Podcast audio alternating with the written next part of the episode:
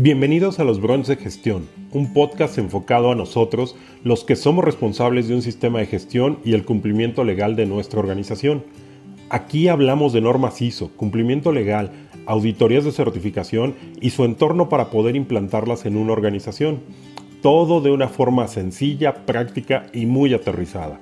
Yo soy Luis Contreras de SBC Consulting, un fiel creyente que los sistemas de gestión y el cumplimiento legal son el camino adecuado para tomar mejores decisiones en la organización. Así que prepárate para disfrutar el brunch y empezamos. Pues muy buenos días, muy buenas tardes o muy buenas noches dependiendo en qué horario estés viendo esto o nos estés escuchando, te doy la más cordial bienvenida a los Brunch de Gestión. Mi nombre es Luis Contreras de SBC Strategic Business Consulting y el día de hoy vamos a estar abordando un tema por demás interesante que son los cinco errores que normalmente cometemos en la implantación del proceso de auditorías internas. Muchas gracias a todos los que nos están escuchando en las distintas plataformas en las cuales pueden estar eh, escuchando este podcast, ya sea en Spotify, Apple Podcast o Anchor. Y para todos aquellos que no lo sabían, ya también nos pueden ver en distintas plataformas. Este mismo podcast ahora está grabado también en video y lo pueden ver ya sea en YouTube, en Instagram o LinkedIn. Les damos la bienvenida a todos los integrantes de la tribu de gestión. Este capítulo nuevamente va por todos nosotros, ¿no? Que estamos responsabilizados de los sistemas de gestión. Así que pues hablemos de lo que son los procesos de auditorías internas. Muy bien, pues empecemos comentando que el contar con un proceso de auditorías dentro de la organización no es algo normal, no es algo que comúnmente las organizaciones eh, tengamos ya por naturaleza. Es decir, ninguna empresa se ha creado para poder tener un proceso de auditoría interna. Esto es uno de los grandes requisitos que nos piden los sistemas de gestión, ya sea cualquiera de las normas ISO, ¿no? 9001, 14001, 45001, siempre nos van a tener, nos van a pedir o nos van a requerir el contar con un proceso de auditorías internas. Y eso nos mete en muchos problemas porque no es algo, como les decía, no es algo natural que tengamos que estar teniendo dentro de la organización. Lo que conlleva que el primer reto que vamos a tener dentro de la organización para desarrollar este proceso de auditorías internas es que tenemos que contar con un grupo auditor interno y el reto es para el responsable encargado de implantar el sistema. No muchos de nosotros cuando nos confieren esa responsabilidad, de decir tú, tú vas a ser el encargado de implantar el sistema de gestión, pues de repente decimos, oye, ¿y este proceso de auditorías internas qué hacemos? ¿Cómo lo hacemos? Surgen muchas dudas. Primero, ¿a quiénes debo de escoger para formar parte del grupo auditor? ¿Hay un perfil adecuado? ¿No hay un perfil adecuado? Y si hay un perfil adecuado, ¿tengo ese perfil dentro de la organización como para poder decir, ustedes son los seleccionados para formar parte de ese grupo auditor interno? Luego surge otra pregunta y es, ¿cuántas personas debo de escoger para este grupo auditor interno?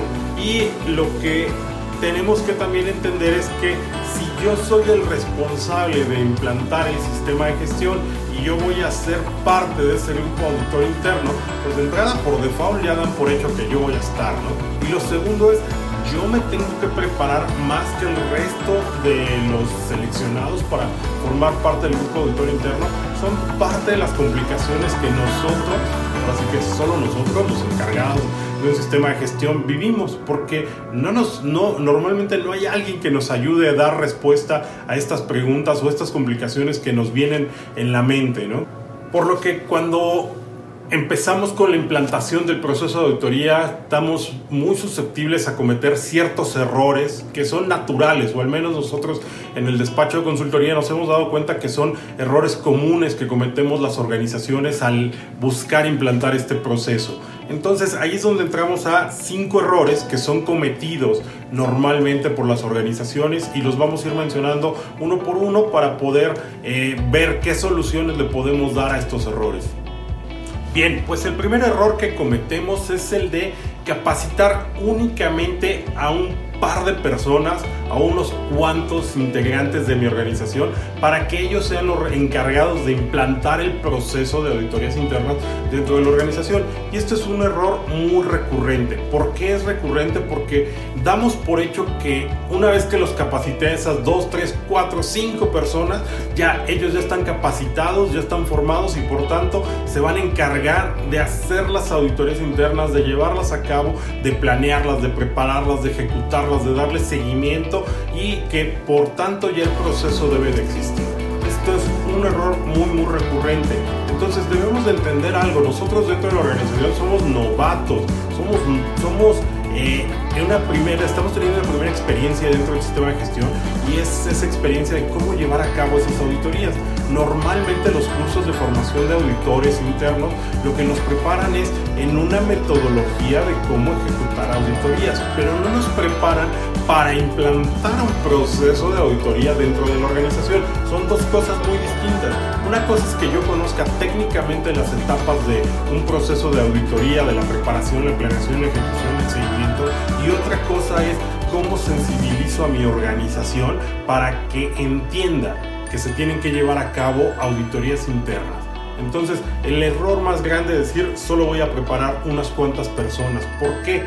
Porque tenemos que preparar aproximadamente un 30% de la organización. Imagínense, 30% de la organización debe formarse como auditores. Esto es, no es algo que se va a conseguir de la noche a la mañana, es un proceso, es una preparación. Vamos a ir preparando unos auditores, luego otros auditores, luego otros auditores para tener un pool de auditores dentro de mi organización y que podamos auditar todos los procesos, todas las áreas, todos los productos de nuestra organización.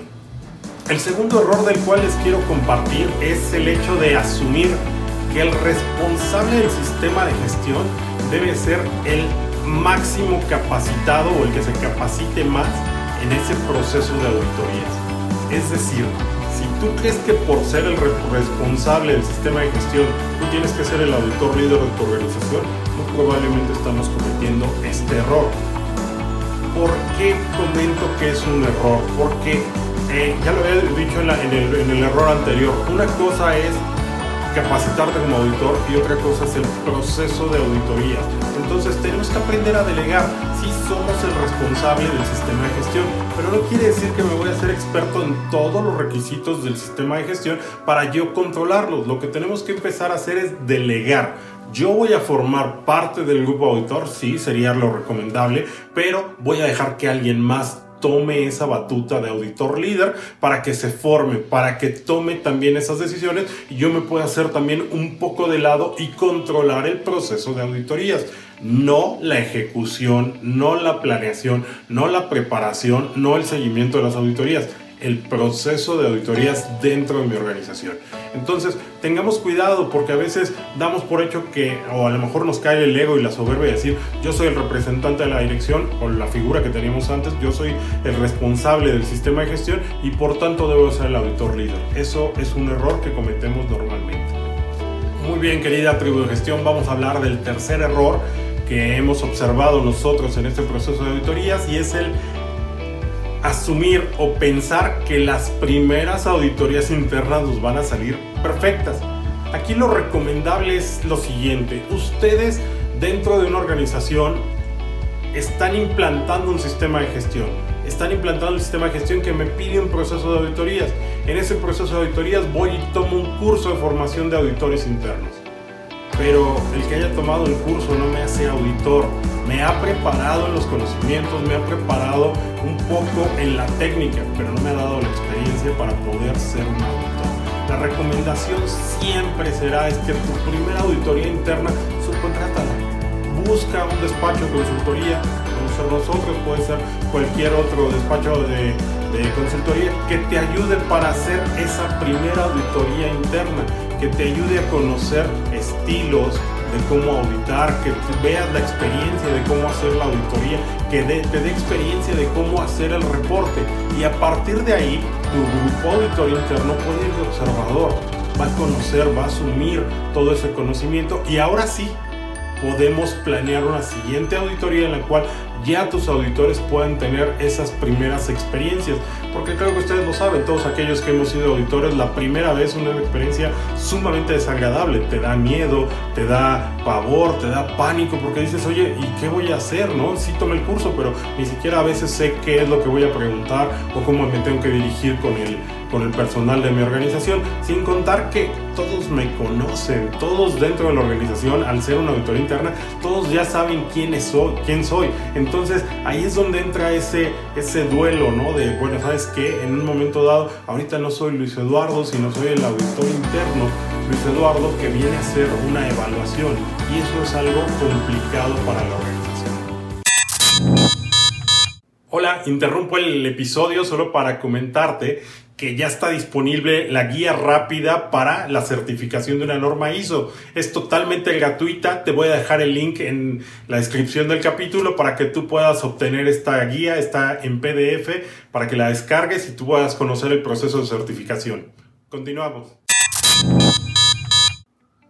Muy bien, hablemos del cuarto error y esto es un error que se propicia por contacto con los organismos certificadores. Y es que normalmente, dado que mi proceso de auditorías es muy nuevo, mi proceso de, auditorías es todavía inexperto, normalmente cometemos fallas. Y cuando viene una auditoría de tercera parte por, por parte de un organismo certificador o por parte de un cliente, eh, lo primero que nos dicen es, oye, hay que fortalecer tu proceso de auditoría acción a la cual reaccionamos todos y decimos, ah, hay una norma que es la 19011 y en la 19011 habla del proceso de auditorías y lo que hacemos es agarrar toda esa norma y la trasladamos a nuestro procedimiento de auditorías, metiendo criterios que claramente no vamos a poder cumplir. Y esto es algo importante que quiero que te, que, que te quede en la mente no lo vamos a poder cumplir. ¿Por qué? Porque la 19011 es una guía para poder establecer el proceso de auditoría. Pero si nosotros buscamos cumplirla en su totalidad, no lo vamos a lograr. ¿Quiénes sí lo tienen que hacer? Pues los organismos certificadores. A ellos se les paga, se les evalúa con respecto a esa norma. Y obviamente quisieran que todos cumpliéramos esa norma. Pero nosotros en las empresas pues no estamos destinados a tener un grupo auditor. No estamos, el, el objetivo principal de nuestra organización no es contar con un proceso de auditoría. Entonces lo que tenemos que hacer es qué partes de la 19011 sí me conviene poner dentro de mi proceso de auditoría para poderlo ir absorbiendo poco a poco. Entonces, mucho de lo que hemos observado es que Viene una primera auditoría de tercera parte, les dice su proceso de auditoría no es correcto y lo que hacen automáticamente es correr, conocer la 19011 y esos requisitos ponerlos dentro de su norma. ¿Qué es lo que hicieron con eso? Que en la siguiente revisión de la auditoría tercera parte les va a decir, ah, qué bien, ya ahora tienen documentalmente todo el proceso de auditorías completo, pero ¿qué creen? No lo cumplen, no lo pueden llevar a cabo cuestiones como designar observadores, designar auditores en entrenamiento, está muy bien teóricamente, pero en la práctica no es tan fácil llevarlo a cabo y es algo que nos va a llevar varios años para cumplirlo. Entonces, tengan cuidado de no caer en ese vicio de absorber en su totalidad la 19011 para su proceso de auditoría, a menos que sea una organización con un proceso maduro, con un sistema de gestión que ya esté maduro, que lleve varios ciclos de mejora, hasta ese momento será recomendable meterla a 19.011. De lo contrario, sobre todo algunas partes, algo que nos vaya fortaleciendo para llevarlo a cabo.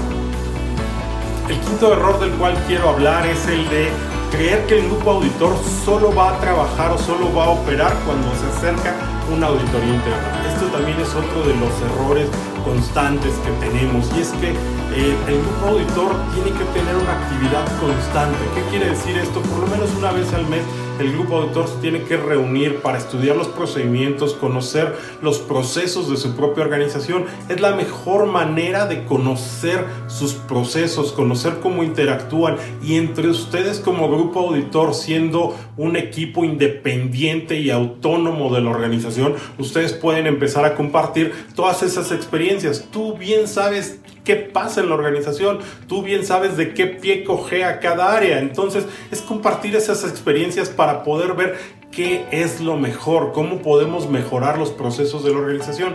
Acuérdense, el fin último de todo, eh, de todo grupo auditor, de todo proceso de auditoría, fue, será encontrar cuáles son las áreas de mejora para los procesos, cómo podemos mejorar toda la organización. Entonces, nosotros como grupo auditor tenemos que estar haciendo ejercicios constantes, ejercicios de estudio, ejercicios de intercambio, ejercicios de homologación de criterios homologación de las experiencias para saber cómo debemos actuar como auditores. Ahí es algo que siempre les digo, señores, habemos auditores que somos como policías malos y queremos encontrar errores, encontrar errores, encontrar errores. Y vemos auditores que somos muy blandos, todo les creemos, todo les creemos y todo les vamos a creer. Estos, ni estos dos polos, ninguno de los dos es bueno. Tenemos que empezar a homologar los criterios para saber vamos a calificar todos los hallazgos que encontremos en auditoría y a partir de ahí definir el mejor camino para la organización. Entonces recuerda, el proceso de auditoría debe ser constante. Cada mes ese grupo auditor tiene que estar interactuando, cada mes ese grupo auditor tiene que estar trabajando para que cuando llegue la fecha de realizar el proceso de auditoría, de ejecutarla, pues ese proceso de auditoría ya esté mucho más maduro, mucho más robusto y el desempeño del grupo auditor será un desempeño mucho mejor.